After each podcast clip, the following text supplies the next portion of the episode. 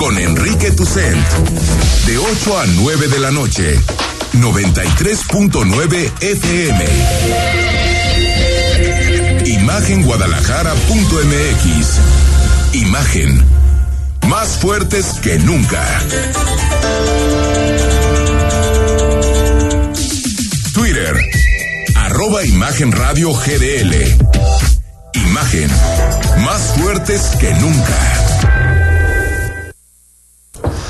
Son las 8 de la noche, bienvenidos y bienvenidas una noche más a Imagen Jalisco.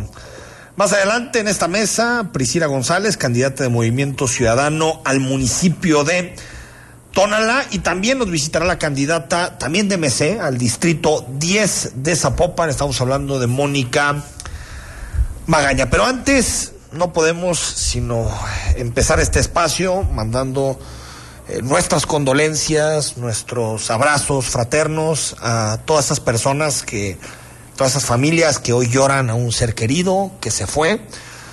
Por la tragedia que sucedió en la Ciudad de México, esto pasó ayer por la noche, pasaditas de las 10 de la noche, hora del centro de México. Y hasta el momento ya son 24 personas que murieron directamente involucradas en esta, pues no sé cómo llamarle, yo creo que es una es una tragedia producto de, muchísimos errores que se han cometido en la línea 12 del, del, metro de la Ciudad de México, que se ha tenido que interrumpir durante muchísimo tiempo, eh, que personas que se trasladaban eh, todos los días hacían denuncias sobre lo que pasaba con la infraestructura y producto de muchas cosas, de obras mal hechas, de empresas que no responden, pero también de esta idea que es lamentable, que es la austeridad mal entendida.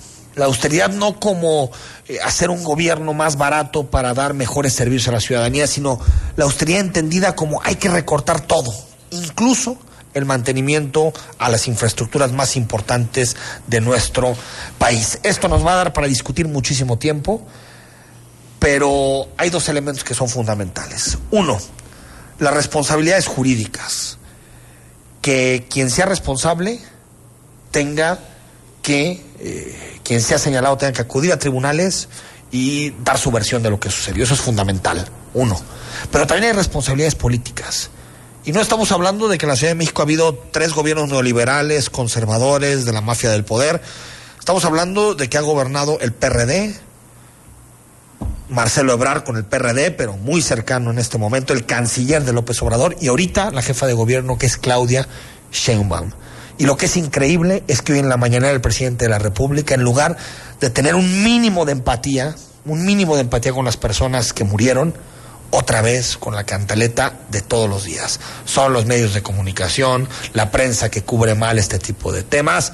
En un momento en donde él no era la víctima ni tenía que ser el protagonista, decidió hacer la mañanera de todos los días y la empatía con las personas que murieron duró contaditos, 40 segundos. Hoy la jefa de gobierno de la Ciudad de México indicó que hasta el momento hay 24 fallecidos. Asimismo, estamos contratando este peritaje externo para también conocer, a través de este peritaje, la operación de la línea 12 y la revisión estructural a partir de los mejores ingenieros estructuristas de México. El compromiso con los usuarios, con la ciudadanía, es llegar al fondo de este terrible incidente que haya responsables con la investigación autónoma e independiente de la Fiscalía General de Justicia.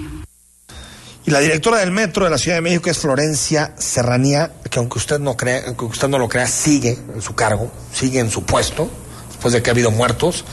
Recordemos lo que pasó en el sexenio de Enrique Peña Nieto con el socavón, aquella obra, aquella autopista que se construyó, una vía rápida que se desmoronó. ¿Qué pedía Morena en ese momento? la salida del secretario, la renuncia del secretario. Y ahora ni siquiera la directora del metro ha renunciado, que por cierto señaló que la línea del tren ligero, que la línea 12, perdón, del metro, no tenía ninguna anomalía y que la, la, la revisión se realizó en enero de 2020, es decir, hace un año y tres meses. El presupuesto de mantenimiento de la línea 12 es de 120 millones de pesos anuales y Durante esos mantenimientos no se detectaron ninguna desviaciones. Fue en enero 20 recibimos la información del monitoreo de todo el viaducto elevado de la línea de la línea 12 y no mostró ningún eh, ninguna anomalía en ese momento. No mostró ninguna anomalía que por cierto es no tiene nada que ver con lo que denuncia mucha gente en redes sociales, con lo que se denuncia a través de muchísimas fotografías en donde las fallas externas se ven, eh, son clarísimas y sin embargo, a pesar de que hay muertos, de que es una tragedia, se siguen sin admitir, se sigue sin haber ni un poco de autocrítica de parte de las autoridades de la Ciudad de México. Y López Obrador que tenía una gran oportunidad para ser un jefe de Estado, para ir al lugar de la tragedia, para estar ahí, como debe hacer un presidente de la República, al lado de las personas que sufren, al lado de las personas que, que están viviendo una situación difícil. Pero lo único que dijo es que habrá una investigación pronta, transparente y sin miramientos. Es una triste noticia. Enviamos nuestro pésame a los familiares de las víctimas de este accidente y la postura del el gobierno de la ciudad la respalda el gobierno federal acerca de lo que procede. Y desde ahí se agarró el presidente a hablar de los medios de comunicación, de la prensa, de cómo deberían estar haciendo sus coberturas y se acabó cualquier empatía. En este momento hay 24 personas que murieron después de que se cayera un tren en una de las ciudades más importantes del mundo. A mí me sigue impresionando que, que, esto no sea un escándalo, ya no en términos periodísticos, sino un escándalo político, mayúsculo. Porque incluso hoy el canciller Marcelo Ebrard dijo que el que nada debe, nada teme.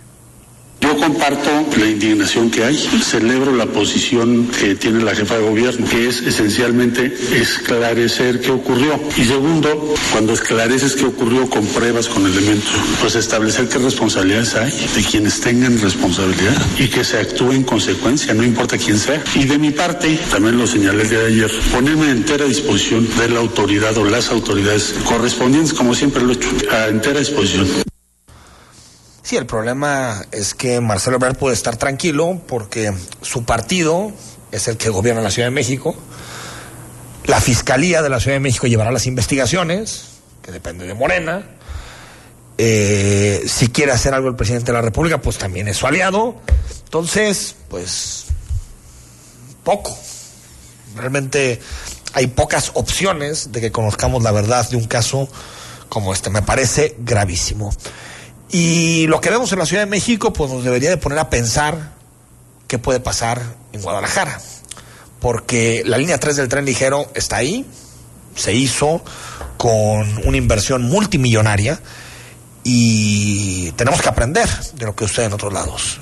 Y lo que está claro es que se tiene que invertir en mantenimiento, tiene que haber supervisiones, auditorías, porque si no, la ciudadanía no va a confiar en una obra de estas características. Hoy lo que anuncia el gobierno de Jalisco es que se refuerza la supervisión en la línea 3, que se fortalecerán las tareas de mantenimiento y se intensificará el programa de capacitación para respuesta rápida a emergencias, tanto a operadores como a empleados de las estaciones. Pues ahí está, la línea 3 del tren ligero, lo que sucedió en la Ciudad de México y esperemos una investigación rápida y también que se deslinden responsabilidades políticas esta línea estaba en condiciones para ser operada o no. O aquella vez que se cerró durante 20 meses distintas estaciones porque no, estaba, no estaban acondicionadas, pues no era ya un aviso de lo, que podía, de lo que podía suceder. Me parece que es gravísimo lo que pasó en la Ciudad de México. Bueno, hoy fue día de encuestas, eh, en particular una, el periódico Mural publicó hoy la intención de voto para presidente municipal de Guadalajara. Pablo Lemus aventaja por ocho puntos a Carlos Lomerí de Morena, 43 a 35%. Muy por detrás, con el 6% de las preferencias, Sofía García del PRI y también con el 6% Fernando Garza del Partido Acción Nacional. Mañana, por lo que sabemos, publicarán la encuesta de Zapopan. Pero bueno, esta es la primera y marca un antes y un después en la campaña. Rodrigo de la Rosa, ¿cómo estás? Buenas noches. ¿Qué pasa, Enrique? Buenas noches, qué gusto saludarles. Oye, eh, ¿qué hay de la campaña? Supongo que hablaron de la encuesta o no. Pues mira, hasta donde tenemos conocimiento de lo que se estuvo manejando en ruedas de prensa y eso no se hizo tanto revuelo de la encuesta que hoy publica el periódico Mural, que mañana en efecto va con, con Zapopan, que es la que tú has llamado, ¿no? La, la joya de la de la corona, por No, lo yo no he cerrado que puede así. estar la contienda. No, yo no la No, no madre de todas las batallas. La madre de todas las batallas. Bueno, parece Que la joya de la corona es, ¿no? no te gustó el- el asunto. Oye, pues es política. Es Enrique, política, estoy de caray. acuerdo. No, ¿sabes, ¿sabes también qué pasa? Bueno, recorridos en, en mercados, por supuesto, clásico, también encuentros em- empresariales y escucharemos algunas propuestas que dieron los candidatos en concreto. Día 31, Uno. 31 de ¿Ya campaña. casi se acaba? El candidato mesista Guadalajara Pablo Lemus realizó un recorrido en el tianguis de la colonia Santa Dubiges y también habló de propuestas para los pequeños. Asimismo, sostuvo un encuentro con miembros del Consejo Mexicano de la Industria de la Construcción. Vamos a apoyar 250 mil niñas y niños con pants deportivos, una camiseta polo es el pantalón, la chamarra, la camiseta polo, el tenis deportivo de piel y además mochilas y útiles. Por su parte, el morenista Carlos Lomelí tuvo un encuentro con los trabajadores sindicalizados del Ayuntamiento de Guadalajara, donde comprometió seguridad laboral e impulsar el servicio civil de carrera. Tonatiu Bravo, candidato a Hagamos, también dialogó con el personal sindicalizado. En Zapopan, el que también estuvo en comercio fue Juan José Frangé, comentando que se incrementarán las guarderías en el municipio. El candidato de futuro Pedro Kumamoto estuvo en un encuentro entre aspirantes organizado por el Colegio de Contadores Públicos. Por su parte, el candidato morenista Alberto Uribe sostuvo un encuentro con ejidatarios e integrantes del Consejo Regulador Bosque de la Primavera. Rodrigo de la Rosa, Imagen Jalisco. Pues, ¿qué te llamó la atención del día? Nada. No, no, la verdad no. ¿No? Digo, para- yo creo que lo que más nos va a llamar la atención es La encuesta de mañana. mañana. Eso es lo que va a llamar la atención y veremos si los candidatos de Zapopan qué tanto dicen, porque recordemos que Pedro Kumamoto dijo que Juan José Frangé no representaba competencia para él. Por otra parte, Alberto Uribe dice que va ganando por mucho y por supuesto los de MC también dicen que van a ganar. Creo, Entonces, que, creo que mañana va a haber una sorpresota. Lo que es un hecho es que entre esos tres candidatos está el próximo presidente municipal de Zapopan, así como parece que en Guadalajara Pablo Lemus, pues ese arroz ya se coció. Antes de irnos a... Ah, que me criticaban por decir eso. No me digas. Sí, hombre. En Twitter Gente anda muy se te sensible. desataron. sensible, con, con frases como esa. Por cierto, llama el INE a evitar la propaganda de gobiernos en redes sociales luego de que el IEPC le pidiera al gobernador del estado que bajara al menos 20 mensajes de sus redes. Hoy el delegado de- del INE en Jalisco, Carlos Manuel Rodríguez, pidió pues evitar propaganda de gobiernos en redes y la Junta Local del INE señaló ha recibido dos quejas por presunto incumplimiento de las restricciones de propaganda. Pues ya que bajen toda la... ¿No? Bueno, el, el, el gobernador ahorita lo, lo podremos escuchar, dijo que va a acatar lo Bueno, que... pues digo que no acaten y que Bueno, es que ¿no? eh, sí, él, él estaba diciendo que en este contexto de actualidad sería muy grave precisamente no hacerle caso a las instituciones. Bien, Esta bueno. mañana recibieron en Casa Digo, Jalisco qué lamentable la que- indicación del Instituto Que, qué lamentable que en este país estamos en un momento donde se tenga que anunciar que se va a cumplir con la ley. ¿No? Sí. Así estamos. Ahora, el gobernador insiste que él no violó en ningún momento los temas de no poder hablar de la contienda. Sí, en- porque no hablo de candidatos, porque no hablo de partidos políticos, pero lo que pero dice la ley es no hacer que- propaganda que del gobierno. hecho, pues ya. Lo cual es propaganda. Aparte puedes no hacerla dos meses y no pasa nada. hombre. Exactamente, totalmente de acuerdo. Al corte, son las 8 de la noche con 14 minutos. El análisis político. A la voz de Enrique Tucent. En Imagen Jalisco. Regresamos. Durante años, a la mayoría de mexicanos nos vieron como borregos. Por eso, hoy en México, unos pocos tienen muchísima lana y la mayoría no tiene casi nada. Las cosas están cambiando. Se han eliminado los privilegios, los lujos y se ha frenado en seco a la corrupción. Todavía queda mucho por hacer, pero el México de hoy va por el camino correcto. Y desde el PT seguiremos apoyando e impulsando la transformación que hemos iniciado por ti. El PT está de tu lado. Ella es María. Ella y sus hijos tienen derecho a vivir seguros y libres de violencia. Por eso impulsaremos la creación de rutas seguras de transporte público, mejorando y vigilando las calles. Y la instalación de más refugios para mujeres y sus hijos víctimas de violencia familiar. En el Partido Verde trabajamos por los derechos de María y de todos los mexicanos. Cumplir es nuestro deber. Partido Verde. Hoy las y los mexicanos tienen dos opciones. El partido en el gobierno que prometía esperanza, crecimiento y estabilidad, pero solo miente. O ser parte del equipo que se unió para defender a México de la destrucción de Morena. No tires tu voto a la basura. Úsalo para detener la destrucción de México. Vota por la coalición. Va por México. Ponle un alto a Morena y a la destrucción de México. Vota PRI. Candidatos a diputados federales de la coalición. Va por México. PRIAN dice que quiere ponerle un alto a Morena, pero lo que en realidad quiere es ponerle un alto a la austeridad, a los apoyos sociales y a la lucha contra la corrupción. Cuando ellos se alternaron el poder, paralizaron a México y ahora buscan frenar la transformación para recuperar sus privilegios. Pero el pueblo ya decidió. Estamos listos para defender la cuarta transformación. Vamos a defender la esperanza. Vota por las y los diputados federales de Morena, la esperanza de México. Inchi kwasen tonalika junio hamoshik moulitita istalis. Xikuika motempica guamoine. Kampatita istalis mitzilhuisque canin timoquetzas. Amo akashik netecho. Ihuactica laquis mitzmachipahuasque. Xiknechtimoine, tehuasantic matucas. Xikuimoamaguan. Kualitikuikas motajkuiloloni. Mitzmatapalhuisque. Xkintenka kihuaxkintacamatinteino patequititosque. Timonesmachpiasque. Timitznesmachpiasque. Nochin tipohui. Takame Juan Sihuame. Ine. Alcances del Tribunal Electoral? El Tribunal Electoral resuelve los conflictos electorales para dar orden y generar paz social a través de sus sentencias. Y así proteger los derechos político-electorales de todas y todos.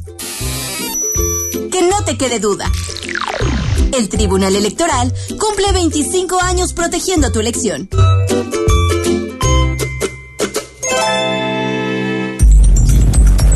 Estás escuchando Imagen Jalisco con Enrique Tucen. Facebook, Imagen Radio Guadalajara. Imagen más fuertes que nunca. 8 de la noche con 17 minutos. Gracias por seguir con nosotros. El WhatsApp es el 33 33 69 45 22. Que hoy me platicaron que es el día de Star Wars, ¿no? Hoy es. Ahora tenemos una sorpresita más adelante, ¿no? Sobre, sobre, sobre Star Wars. Para quien le guste, yo no soy un fan de Star Wars, la, la verdad, pero quien le guste, eh, que se quede porque, porque va, vamos a tener ahí una sorpresa. Eh, bueno, una de las contiendas metropolitanas importantes es la presidencia municipal de Tonalá, y Priscila González es la candidata de Movimiento Ciudadano. ¿Cómo estás, Priscila? Muy bien, muchísimas gracias, Tusain, por recibirnos el día de hoy y pues saludo también a tus radioescuchas. Oye, a ver, ¿qué se puede hacer en Tonalá? Eh, ahorita lo platicábamos en el corte, pero eh, una deuda que carga desde hace muchísimo tiempo, corrupción, eh, una policía muy golpeada. ¿Realmente qué se puede hacer para rescatar a Tonalá y que Tonalá no sea el patio trasero de la zona metropolitana de Guadalajara, que lamentablemente lo ha sido durante mucho tiempo? Sí, claro que sí. La verdad es que nosotros estamos trabajando eh, pues en hacer de Tonalá lo que es un orgullo. Sé que es difícil, tenemos que entrarle a temas prioritarios como lo mencionas tú, el tema de seguridad, el tema de alumbrado público, de calles y banquetas dignas, infraestructura y también de la reactivación económica. Son parte de los temas prioritarios que nos han, que nos han solicitado en cada una de las colonias como lo dices tú, es un municipio, la verdad, con más de 30 años de rezago, que llegaba una administración y luego otra y otra y nada más se, endeudaban y, pues no hacían absolutamente nada. Digo, casi 500 colonias en el municipio y de verdad que están en condiciones muy complicadas, eh, que tenemos que trabajar del lado de la, de la ciudadanía La verdad es que dos, tres años no es suficiente para poder para poder eh, levantar un municipio pues con tanto rezago como Tonalá, pero venimos con todas las ganas de, de trabajar. Yo te comento que, que por, primer, por primera vez en la historia del municipio nos están dando la oportunidad a una mujer de encabezar la presidencia municipal. ¿Han habido candidatas mujeres? No me digas. Mira, candidatas. ¿Ni una? Candidatas, Ah, ya, pero ya, siempre nos mandaban Ah, a los partidos Ah, políticos más Que chiquitos. tengan posibilidades no de ganar. Claro, claro, claro. Porque sí tenemos una competitividad real en el, en el municipio.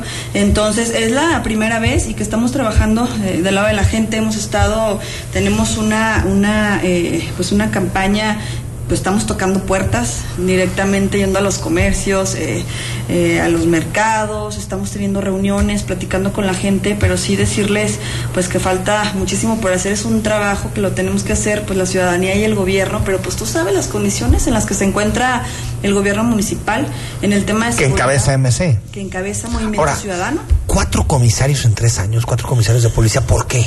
Fue complicado el tema de la seguridad. Digo, eh, yo creo que... Recordamos aquel hecho muy donde dejaron, dejaron en una caseta de policía, dejaron armas sin, sin garantizar, es decir, que sin resguardar.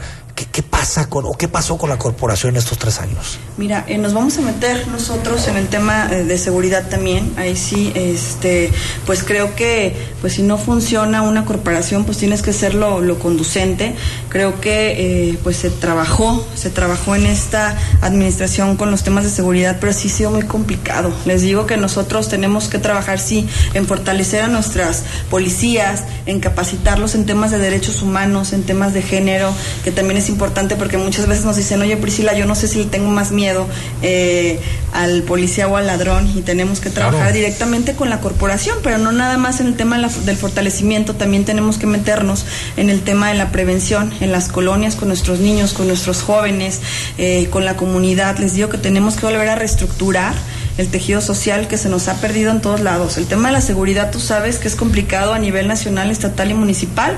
Es un trabajo que se tiene que hacer en conjunto y que nosotros también, eh, pues le estamos pidiendo a la sociedad que nos ayuden a también a organizarse, estar en comunicación, eh, a, re- a tener un respeto. Nos vamos a meter con temas de cultura de la paz, de prevención del delito, también con oportunidades para que nuestros jóvenes tengan espacios dignos para realizar alguna alguna actividad, algún deporte eh, o actividad cultural, artística, que la verdad eh, pues no tienen las mismas oportunidades en el municipio de Tonalá y que le tenemos que entrar. Vamos a hacer diferentes actividades itinerantes en las colonias y sí re- rescatar espacios públicos y también más parques que la verdad mm, es urgente. ¿Qué, qué eres diferente de lo que hizo Juan Antonio González? En seguridad.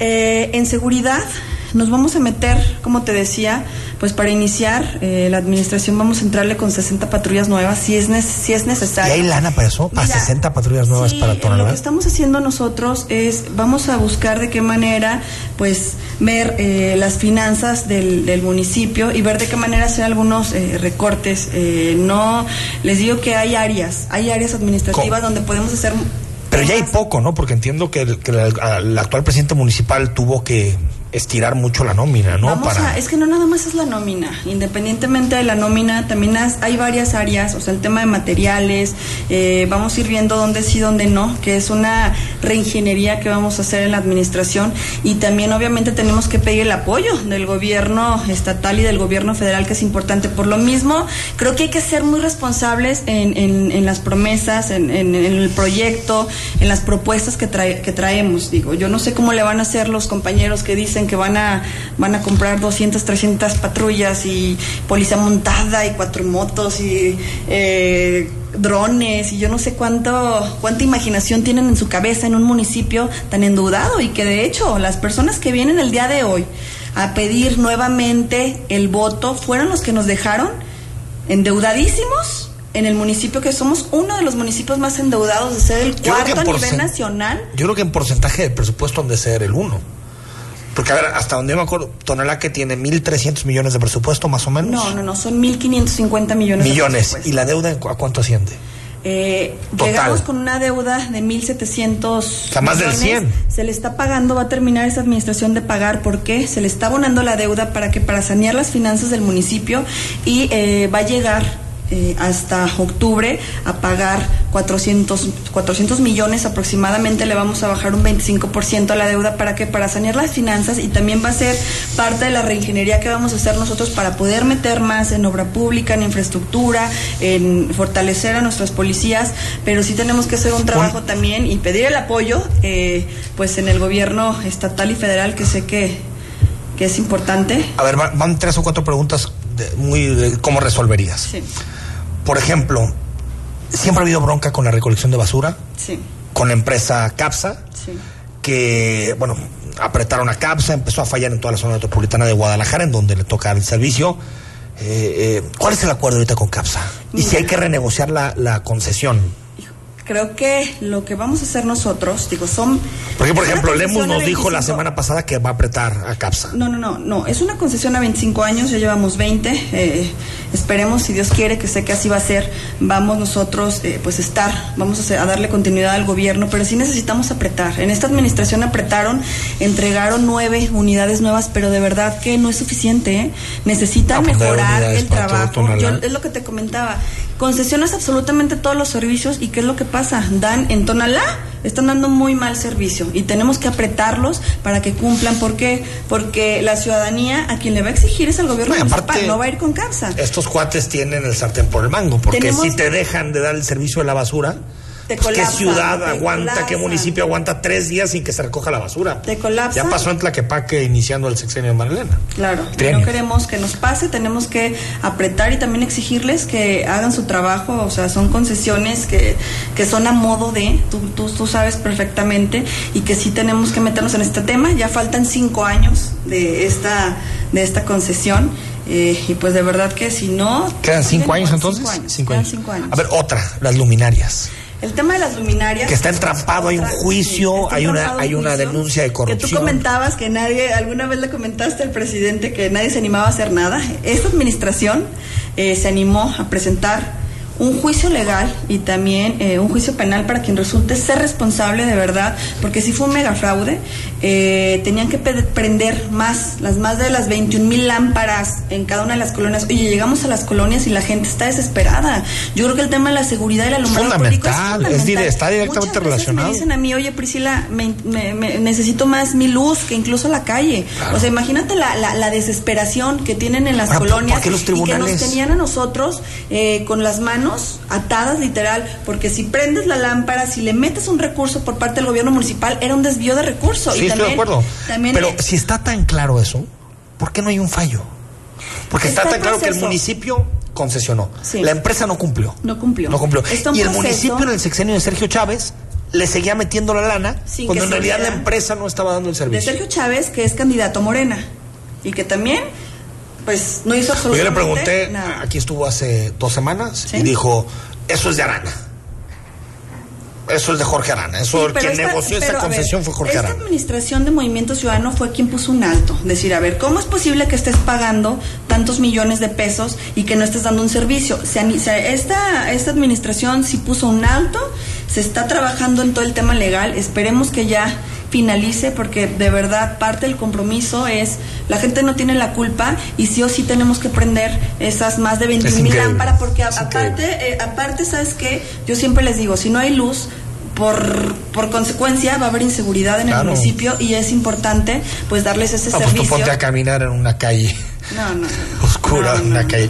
complicadísimo. Otra cosa, eh, me parece increíble que en la zona metropolitana haya gente que para llegar a su casa tenga que pagar una caseta. Sí. Y en Tonalá pasa. Sí. Con la, con la caseta del vado, con el peaje, y, y, y nomás no se puede hacer nada. No se ha podido hacer El gobierno nada. federal no hace Ha nada. sido La... complicado. Mira, yo soy diputada federal con licencia Sí, Distrito sí, 20, sí. lo conforman cinco municipios y uno de los compromisos fue eh, hacer todo lo que estuviera en nuestras manos para retirar las, cates- las casetas. Perdón. Pero ni es un tema prioridad, de ¿eh? voluntades. Es un tema de voluntades. Yo estuve presente en cada una de las comparecencias del secretario de Comunicaciones y Transportes, subí subí a tribuna, eh, le mencioné, le dije, o sea, la importancia que era quitar las casetas, removerlas, eh, reubicarlas a algún otro lugar, vamos a revisarlo, vamos a revisarlo. Incluso presentamos una carta abierta, el presidente municipal, nuestro senador, que nuestro coordinador ahora nacional, el candidato, digo, perdón, el diputado local y tu servidora, una carta abierta al presidente de la República con copia al nuevo secretario de Comunicaciones y Transportes porque nos cambiaron de secretario y para volver a iniciar otra vez y decirles, a ver, hay un proceso sí, no, puedo, no, es, no es posible, no es tanto el tema también de pagar por salir a entrar de su casa, también es porque llegan los servicios más caros, ¿eh? todo, todo se encarece. Entonces es un tema que vamos a seguir nosotros impulsando hasta donde tenga que llegar. En diciembre fue la última reunión que tuvimos el presidente y tu servidora, eh, pues con personal de la Secretaría de Comunicaciones y Transportes. Quedaron de darnos tres opciones a la fecha. Eh, bueno, yo pedí licencia a partir del primero de marzo, pero estuvimos nosotros pidiendo una segunda reunión para ver cuáles eran estas respuestas y no no la no no no ha llegado esa respuesta. Pero, pero ni tema, no, no. ¿Qué empresa ahorita es la concesionaria? Es, eh, Porque creo que vendieron la concesión a un segundo. Pasó algo como lo de Iconia, que endosan tanto el cheque que ya no sabe quién es. Pero creo que es un, un, un, conglomerado internacional, ¿no? El que... No, es de. Se me fue el nombre de la concesión. ¿Carreteras de Occidente? No. No, no, no, no, no. no. Bueno, ahorita lo, ahorita, ahorita lo. Sí, se me fue. Lo revisamos. Se cierra Laureles, el vertedero. Sí. Eso ya le queda, queda un año. Sí. Queda un año para que se cierre. se cierra Laureles. Ya, eso no hay vuelta de hoja. No, es un compromiso que hizo el gobierno del Estado. También, eh, pues, obviamente está ahí en ese tema implicados el Salto y Tonalá. Y sí es un compromiso y se tiene que cerrar Laureles. Y quién sabe qué vamos a hacer. Bueno, gracias Priscila por haber venido. Muchísimas gracias. Gracias. 8 de la noche con 31 minutos al corte. Seguimos en imagen. El análisis político a la voz de Enrique Tucent en Imagen Jalisco. Regresamos. Conoce la más grande comunidad planeada que reúne naturaleza y modernidad en un mismo lugar. Capital Norte, lo más grande para invertir en una vida plena. Casa Club, Parque Central y zonas comerciales que hacen crecer tu inversión. Capital Norte, de comunidad de vida. Nueva etapa de terrenos en preventa. Casas y departamentos en Zapopan. Capitalnorte.com. Si te gusta el básquetbol, béisbol, los autos y todos los deportes, y no solo quieres saber de fútbol, te invitamos a que escuches todos los domingos de 8 a 10 de la noche Imagen Deportiva por Imagen Radio, poniendo a México en la misma sintonía. Imagen Radio, ahora para todo México. Lleva su programación a la televisión abierta en el canal 3.4 de televisión abierta. Imagen Multicast, la mejor información con la mejor tecnología digital de la televisión en vivo y a todo color. Con los reconocidos comunicadores de Imagen Radio, Imagen Multicast. Canal 3.4 de televisión abierta, poniendo a México en la misma sintonía. La información puede llegar dividida en tracks, contar historias que generan distintas atmósferas y forman parte de un momento de nuestra vida. Te presentamos el disco de la semana con Mariana H. Todos los domingos a las 16 horas. Imagen Radio, tan grande como la información, poniendo a México en la misma sintonía.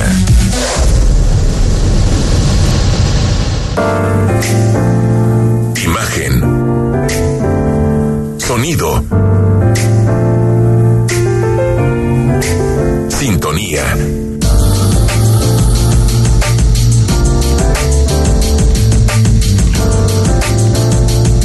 Poniendo a México en la misma sintonía. Las voces más importantes del análisis político en Jalisco en un espacio para comentar, reflexionar y polemizar sobre los temas de tendencia a nivel local, nacional e internacional. Imagen, más fuerte que nunca.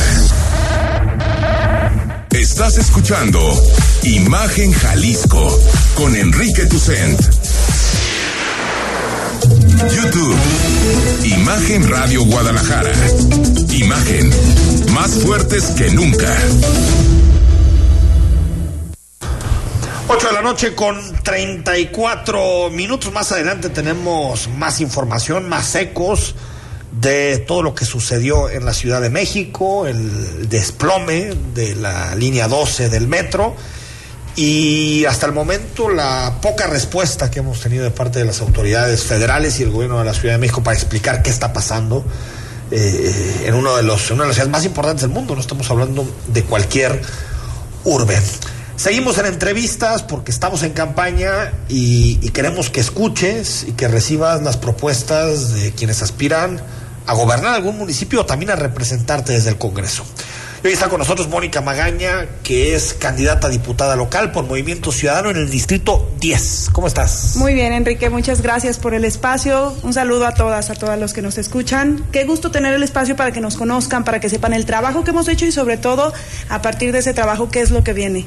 Oye, antes, siempre cuando entrevistábamos a un diputado o diputada candidatos, sí. le pedimos que nos platique de su distrito y que dónde es, porque la gente no conoce su distrito, entonces para más o menos que te ubiquen, ¿dónde está el Distrito 10? ¿Qué, qué colonias comprende? Oye, con gusto, porque ya escuché varias de tus entrevistas y los dicen mal, ¿eh? Qué ¿Ah, pendiente sí? que nuestros candidatos no conocen sus distritos. Y bueno, vamos aclarándolo. Para que la gente ubique más o menos desde San Juan de Cotán, que está más o menos Inglaterra, periférico, Sí. Vallarta y periférico, hacia abajo podríamos decir Royal Country y Patria. Si seguimos por todo Patria hasta más o menos como entre Plaza del Sol Chapalita, o sea, dando estos no son puntos exactos, dando referencias de Sí. lugares en los que la gente nos conoce más, y hasta Santana, Tepetitlán, Mariano Otero y Periférico. Grandísimo, ¿no? To- todo, toda la representatividad de los contrastes que me parece que tiene el municipio y pues la importancia, más allá de en términos geográficos, de la diversidad de la población que existe en nuestro distrito también.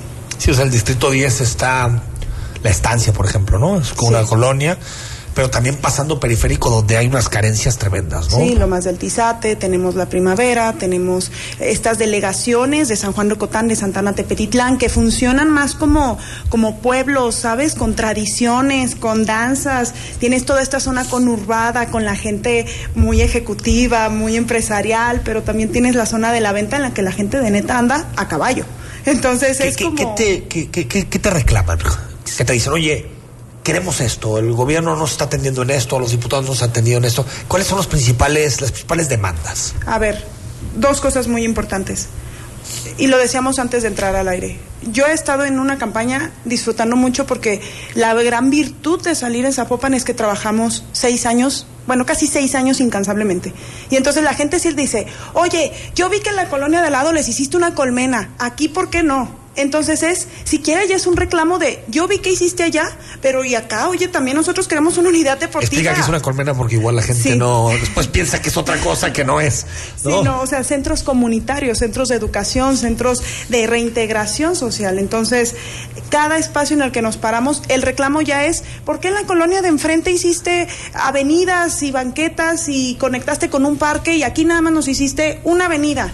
Entonces, con la tranquilidad de regresar y decir, oye, ya trabajamos, ya dimos resultados, sabemos que falta mucho, definitivamente. O sea, el municipio es bastante grande, complejo, no es un Pero por ejemplo, ¿no pretexto. te dicen la seguridad? Por supuesto. Oye, estamos muy preocupados por la seguridad. A ver, el, los grandes temas, seguridad y agua, por supuesto, Agua. en todo en todo Jalisco. A ver, hay- y aparte hay que decirlo con todas sus letras, no son problemas únicos del municipio. Y hay que hacer entender a la gente esto y también cuál es la competencia y hasta dónde puedes llegar tú Como diputado. a resolverlo, ¿no? Ayer me enseñaba una candidata. A mí, mira, aquí me firmó que me iba a arreglar mi calle y que me iba a arreglar lo del agua, mi candidata de X partido. Pues puras mentiras, ¿no? No sé si porque no conocen lo que les compete o si por este afán de llegar a la gente. Seguridad definitivamente, a mí me ha tocado los últimos seis años especializarme en trabajar prevención y entonces ya lo explicaba muy bien Pablo cómo lo hicimos seis años, dos rutas paralelas. Sí la de reacción inmediata, que hay gente experta, a mí me toca fortalecer la de prevención y aparte es en lo que yo más creo y en la que es mi apuesta de legislación y en su momento cuando me tocó gobernar de gobierno, pues. Pero que eso más bien tiene que ver con el municipio. La prevención Poco tiene que ver con los diputados. Eh, no, sí existe una ley de prevención, existen esquemas. A mí ahora me tocó ser regidora. Anteriormente fui directora del Instituto de Atención a las Juventudes, desde donde hicimos un, pues, un gran trabajo para atender a jóvenes en situaciones de riesgo. Y justo nuestra gran práctica fue, lo hice desde el Ejecutivo y después lo legislamos. ¿Para qué, Enrique? Para que no quede a voluntad política, para que sea una obligación del gobierno atender con esta perspectiva de prevención ese tema. Por ejemplo, el agua en el Congreso. ¿Qué se puede hacer y qué harías? Ay, es el tema, yo creo que el más complejo, porque toda la gente quiere que, que tú lo resuelvas. Tuve una entrevista y me decían, no, tú candidata, ¿cómo lo vas a resolver? Creo que el gobernador va marcando ya una pauta, ¿no? De cómo lo vamos a ir desdoblando. Entre el acuaperiférico, el acuaférico, perdón, entre el tema de la presa, bueno, nosotros nos estaremos sumando. Yo soy una promotora, Enrique, de la corresponsabilidad. Y a mí me gusta mucho empezar a hablar, yo me acuerdo desde chiquita, Enrique, seguro tú también, que nos decían, se van a acabar el agua. No están cuidando el agua y se la van a acabar. Y entonces de eso se trata también. A ver, y en las colonias, hoy venía de una colonia sin agua y me decían, pasé el otro día en la colonia la señora estaba regando las plantas a las 3 de la tarde y yo casi quería poner mi cubeta ahí. O sea, también, y el lado que tenemos que voltear a ver es la ciudadanía que estamos haciendo. El crisis de la, del tema del agua no solo es de Zapopan, menos de Jalisco, es una crisis nacional y siempre hemos leído y escuchado que aparte es la crisis más importante que se viene en el mundo. Bueno, a ver, es un tema de cultura, social, de que hemos pasado. Pero no sé, como que de pronto noto que más allá de la presa del Zapotillo, para quien quiere ser eh, diputado o diputada, no hay demasiadas ideas para resolver el tema. agua. Más allá de esto, que Sí. estoy totalmente de acuerdo contigo. A ver, si no ponemos todos de nuestra parte, si no bajamos nuestros niveles de consumo, va a ser imposible. Vamos a inundar a todos los pueblos alrededor de, de Guadalajara y vamos a seguir sin agua. Claro. Pero más allá de eso, hay una idea integral de cómo resolver este problema. Mira, lo que yo sé, y en esta, previo a que entráramos a campañas y como preocupados porque el problema ya empezaba, es, está existiendo una iniciativa que se está construyendo con los especialistas en gobierno de CIAPA, de la planeación conurbada, en el que ellos están empezando a trabajar con, con esto. Yo soy una creyente, Enrique, de que los políticos tenemos que creer en especialidades. Y entonces, a lo que yo me quiero asumir es, quienes son expertos en esto, sean. Yo te lo comentaba hace un rato. Toda mi propuesta y todo mi trabajo va en torno al tema de prevención, combate a desigualdades, combate a este tema de pobreza y entonces estos temas nos van a nos competen porque a nuestro distrito le importa. Pero yo ahí lo que busco es dejarme llevar de la mano de los expertos, no solo del gobierno, sino también de las instituciones privadas y sociedad civil. ¿Qué se debe hacer con la primavera? Con el bosque de la primavera. Gran tema, porque además he escuchado también cada ocurrencia de cada candidato que es más política que nada. Nosotros Bueno, es política esto. O sea, campañas, perdón, ¿no? cierto. O sea, más, en Más este sentido. Lucrar partidistamente, eso sí. Sí, y poco pragmático, poco resolutivo real. De acuerdo. O sea, nuestra propuesta va muy encaminada. El sábado la presentamos de forma integral. ¿Este sábado la van a Este sábado, sí, sí. Este, pero te voy a te voy a hacer un spoiler. Dale. exclusiva, exclusiva. Exclusiva. La presentamos con Juan José Frangé y Ajá. con Horacio, porque el tema no nada más es de lo local. O sea, hay que, hay que coordinar los esfuerzos de los tres niveles. En concreto, necesitamos limitar el acceso. Si ustedes van ahorita a esta hora, entran. Tenemos que también legislar para que se cree un cuerpo especializado de guardabosques, pero con también con todo un- o sea, con todas las herramientas necesarias para vigilarlo y para estar no existe.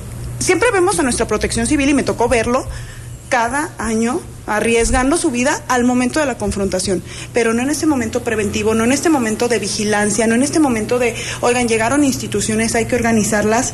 Otra muy importante es... Pero ¿cómo se hace para impedir el paso de la... O sea, se van a habilitar, supongo, cuatro, cinco, seis entradas a la Nuestra- primavera. nuestra Pero que lo demás, ¿qué se pone rejas o qué se hace? O sea, hay una propuesta en la que estamos viendo la viabilidad de cercar una... par- Mira, ¿sabes cuál es la parte más importante de incendios en la zona de paracaidistas? Ok. O sea, la cerca parte de más de- vulnerable. Exacto, cerca de Lomas de la Primavera, cerca del Tizate, en toda esta zona es en donde se nos ha reportado que, que llega a suceder esto por propios paracaidistas. Y luego cae todo este rollo de, de que son desarrolladores y todas estas cosas. Es más un tema, otra vez, de poco control. O sea, sí tenemos que empezar a pensar en controlar los accesos, Ajá. en que haya una limitación de actividades. Si yo quiero puedo ir en moto, caballo, bici, corriendo, Nada, o sea, nadie me limita nada y yo soy promotora del deporte, solamente creo mucho en el orden y entonces hay que dar estas facultades para limitarlo también. Y el último muy importante, el uso de la tecnología. Ya lo decía Juan José Frangi en su propuesta para el tema de seguridad, drones, sistemas de inteligencia, por supuesto que en la primavera es necesario y hay que dotar al organismo público descentralizado de los recursos en todos los sentidos para hacerlo. Entonces, ahí el sábado les daremos más detalles de la propuesta junto con Horacio, que es nuestro candidato federal, y Juan José. Dime un tema que lleves como prioridad al Congreso, que digas, porque yo, yo creo que a veces eh, los candidatos dicen, bueno, vamos a proponer varias cosas, ¿no? y, y, y, y, verdaderamente a veces el problema no son leyes, ¿no? Sino sí. que se apliquen, que se implementen, combaten la impunidad. Pero si, si tú dirías, a ver, me gustaría pasar por la legislatura y haber pasado este tema. ¿Cuál sería? A ver, y, y, aquí quiero regresar a algo que no hemos platicado. Toda la agenda que yo propongo desde hace seis años que pertenezco a, al proyecto en Zapopan ha sido para llevar oportunidades a quienes carecen de. Mis iniciativas principales van hacia juventudes, por supuesto. Mi trabajo ha sido sobre todo para jóvenes que viven violencia, adicciones y pobreza, uh -huh. como la raíz de lo más importante que iniciamos platicando, la inseguridad. Y entonces tiene que ya fomentarse un tema de cultura de paz y prevención, sí, desde lo legislativo, porque también creo que legislar es visibilizar y priorizar y llevar agenda. Entonces necesitamos enfocarnos en eso. Mujeres, por supuesto. O sea, yo soy una creyente de que el tema de mujeres tiene que ir por la vertiente económica. Hay que dotar a las mujeres de recursos económicos. Empoderarlas económicamente. Económicamente. Toda mi iniciativa va al respecto. Y otra muy importante, Enrique, adultos mayores. Fíjate que a mí, o sea, a pesar de que soy la candidata más joven, es uno de los temas que más me mueven. Porque además, en este caminar de 10 años en, en, las colonias vulnerables, las historias más desgarradoras son las de los adultos mayores. Porque además existe, están como medio invisibilizados. Un adulto mayor que tenga un juicio el pobre casi fallece sin ver justicia. Entonces, hasta en eso hay que meternos, ¿no? O sea, cortar los tiempos, una procuraduría de derechos del adulto mayor. O sea, esas son como mis poblaciones prioritarias y el otro y el, y el último tema que tengo también importante es el de la primavera. Como te dije, o sea, en este vertiente transversal con lo municipal. Se necesita una legislación entonces. ¿Mande? Para el asunto de la primavera se necesita una legislación local y una federal. Eh, o simplemente se aplica o se implementa a través del gobierno municipal. No, sí tenemos que hacer reformas. Hacer reformas. Sí. Por, sobre todo locales. O sea, la mayoría recaen, o sea, para crear este cuerpo especializado que nos vigile, para regular estas funciones, estas actividades, tienen que ser desde la legislación, para dotar de recursos prioritarios, también es desde la legislación. Pues titánico, titánico. Sí. Mónica Magaña, gracias por haber estado aquí en imagen. Muchas gracias a gracias. ti, Enrique. Síganos, estamos en el desdoble de, de las propuestas y viene la etapa más importante que es el voto. Voten por favor, informados y estratégicamente como propusiste. Falta un mes, falta un mes. Gracias. Gracias. Nos vamos al corte cuando regresemos. Seguimos, hay muchísima información en esta noche de martes. El análisis político a la voz de Enrique Tucent en Imagen Jalisco. Regresamos. Escucha la voz más saludable de México. Etel Soriano. En bien y saludable. De lunes a viernes a las 15 horas por Imagen Radio. Poniendo a México en la misma sintonía. Para entender los cambios de la economía y los negocios, escucha a Rodrigo Pacheco en Imagen Empresarial, con una visión dinámica, global, joven y fresca, de lunes a viernes, de 6 a 7 a.m., por Imagen Radio, poniendo a México en la misma sintonía.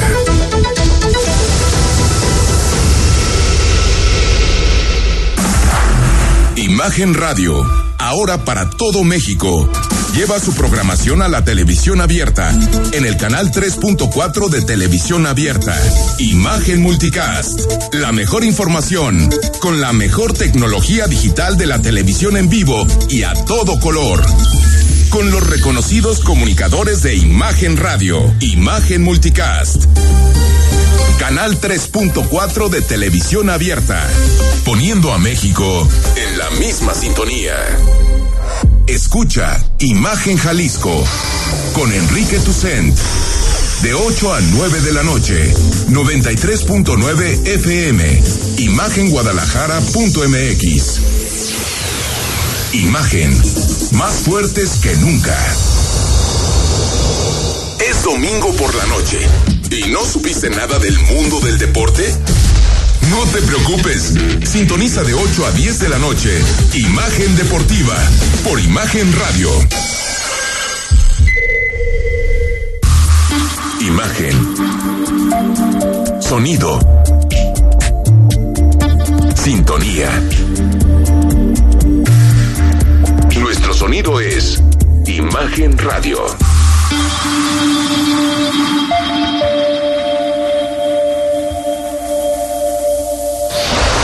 Queremos conocer tu opinión. Envía un mensaje de texto a nuestra cuenta de WhatsApp 33 33 69 45 22. 33 33 69 45 22. Imagen más fuerte que nunca. Estás escuchando Imagen Jalisco con Enrique Tucen. YouTube. Imagen Radio Guadalajara. Imagen más fuertes que nunca. 8 de la noche con 50 minutos se nos fue rapidísimo el programa de este martes 4 de mayo, pero hay más información. Hoy en una finca de la colonia Ladrón de Guevara fue encontrado el cadáver de Mario Alberto Villa Arce, policía de Guadalajara que el pasado domingo fue privado de la libertad y quien había participado, ¿se acuerdan? En el operativo de Chapalita. Rodrigo. Así es, alrededor de mediodía el, el fiscal en la clásica rueda de prensa hablaba de que en efecto estaba secuestrado y que se estaba buscando, buscaban tener indicios de dónde estaba este policía al que secuestraron el domingo en su domicilio particular. Dieron los datos de que estuvo en la balacera del pasado 19 de abril y horas después se confirmó que fue hallado el cadáver. Escuchamos.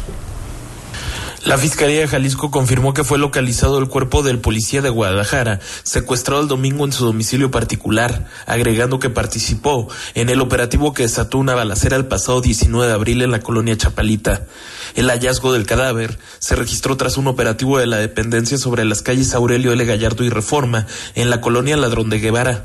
Al respecto, detalla el fiscal Gerardo Octavio Solís Gómez. El interior de la finca se encuentra lamentablemente el cuerpo de un masculino que coincide en sus rasgos, en sus rasgos, en su fisonomía con la del compañero y en una identificación rápida por fotografía los familiares nos comentan que si se trata de la persona. En este momento como ya vieron tenemos el apoyo de la Guardia Nacional aunque el fiscal no dio detalles de si otros elementos que participaron en la refriega han recibido amenazas, comentó que los elementos que participan en esos casos se les llegan a dar facilidades extraordinarias para evitar cualquier suceso.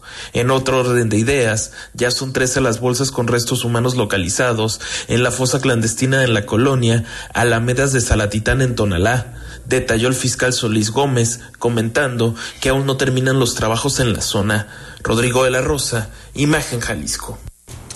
Pues sí, apareció, apareció asesinado. ¿no? Así es, aparece asesinado, comentar Enrique que no, no pareciera propiamente hablar de hechos aislados, porque en este, en este espacio ya hemos presentado hechos de otros policías que están desaparecidos, de los que no se sabe nada. En, en este caso es este policía que aparece asesinado, pero también se habló de la policía de, de, Guadalajara desaparecida, también la otra policía del grupo Gamas, también Tapatío, que falleció en aquella balacera en la zona de Tlaquepaque. O sea, lo, lo que está pasando, al final de cuentas, con los policías, pues sí, sí es sí es lamentable porque no hace mucho platicábamos con un policía en el centro de Guadalajara y decía la parte de, a ver, es nuestra labor y como tal asumimos que hay riesgos, pero la dependencia tiene que hacer caso en todo momento a nuestras solicitudes de cuidado sí. a nuestras familias. Y entonces ahí es donde este oficial sentía que había poco, poca empatía por parte de sus superiores inmediatos. Aparte siento que, que lo que está pasando en el municipio de Guadalajara es con la salida de Ismael del Toro, los recambios que ha habido internos en la administración, me parece que mucha gente ha como quedado medio colgada. ¿No? Y, y, y también eh, los policías pues sienten ese pues abandono institucional. ¿no? Exactamente. Ese abandono institucional. Y, y- y yo creo que eso es algo importante señalarlo, Rodrigo. Hay, hay muchos policías muy buenos. Por supuesto. Policías que cumplen su chamba, pero imagínate. Y, eh, exactamente, o sea, este policía te dice, yo me siento cobijado sí por mi superior inmediato, que es el, digamos, líder del polígono centro histórico, que es con la persona que platicábamos. Pero, ¿dónde está el comisario? ¿Dónde están Sí, los otros, los, los otros superiores que nos van a, a apoyar y no nada más limitarnos? Seguramente le harán una despedida de honor en la comisaría de, de, de Guadalajara, pero no, no pasa no, no pasa de, de ahí, pues hay que tener plena seguridad que al menos los familiares tengan toda la Oye, seguridad. y ya lo adelantábamos, la respuesta positiva de Enrique Alfaro a los requerimientos Gracias. del Instituto Electoral y de Participación Ciudadana. Lo escuchamos al gobernador. El gobernador de Jalisco, Enrique Alfaro, informó que acatará la resolución del Instituto Electoral y de Participación Ciudadana de eliminar 20 mensajes subidos a sus redes sociales sobre sus recorridos en diversos municipios donde supervisó obras. El mandatario comentó que no está de acuerdo con la decisión del instituto, asegurando que ha sido muy cuidadoso durante la campaña. No comparto los criterios del Instituto Electoral para emitir esta resolución, pero en un momento tan delicado como el que pasa en nuestro país, me parece que sería un grave error contribuir en esta lógica de ignorar las resoluciones de nuestras instituciones. El mandatario criticó, aunque sin mencionarlo por nombre, que el presidente López Obrador siga realizando sus tradicionales ruedas de prensa matutinas. Rodrigo de la Rosa, Imagen Jalisco. Pues ahí está, lo decíamos. Yo creo que en un país serio no debería ser noticia que se cumpla con la ley. Yo sé que estamos en un momento en el país en donde parece que, que sí. Digo que salía el presidente, sí, estoy de acuerdo con el INE, imagínate, no voy a No, hacer bueno, mi mañanera. sería para en las no voy a hacer mi 70, mañanera ¿verdad? porque entiendo No, que no, rompo la equidad de la contienda y critiqué a Fox en su momento y le dije chachalaca porque no se callara. Imagínate, y Fox no hablaba ni la mitad de lo que habla López Sí, Obrador la, todos la- los la días. parte de decir voy a Qatar, bueno, pues estás obligado a Está obligado a Qatar, qué bueno que lo hace. Qué bueno que lo haga. Nos vamos, gracias Rodrigo. A ti, gracias Enrique. Gracias a ti, también por haber estado aquí en Imagen. Mañana, miércoles, por cierto, hablamos con Juan José Frangé, hablamos con muchos candidatos. Nos sintonizamos mañana a las 8. Buenas noches. Escucha Imagen Jalisco con Enrique Tucent de 8 a 9 de la noche 93.9 FM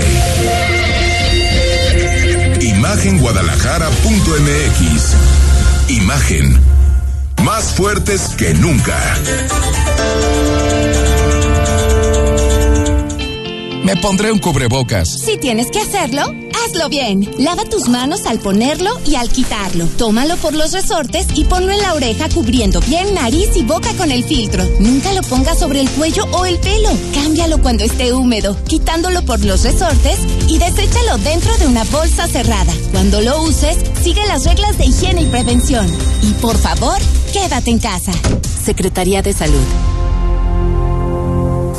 Escucha Imagen Jalisco con Enrique Tucent de 8 a 9 de la noche 93.9 FM Imagenguadalajara.mx Imagen más fuertes que nunca. ¿Te toca vacunarte contra la COVID-19? Antes de ir, come bien y toma tus medicamentos. No llegues con mucha anticipación. Hidrátate bien con agua natural. Si tienes dudas, visita mivacuna.salud.gov.mx. Recuerda, la vacuna te protege y protege a quienes queremos. Cuidémonos entre todos, vacúnate y no bajes la guardia. Secretaría de Salud.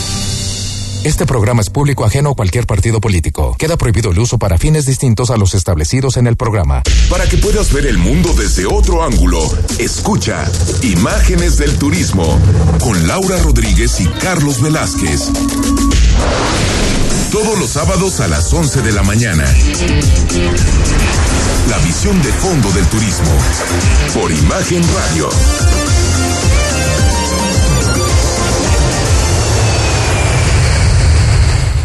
XHSC 93.9 MHz con 200.000 watts de potencia.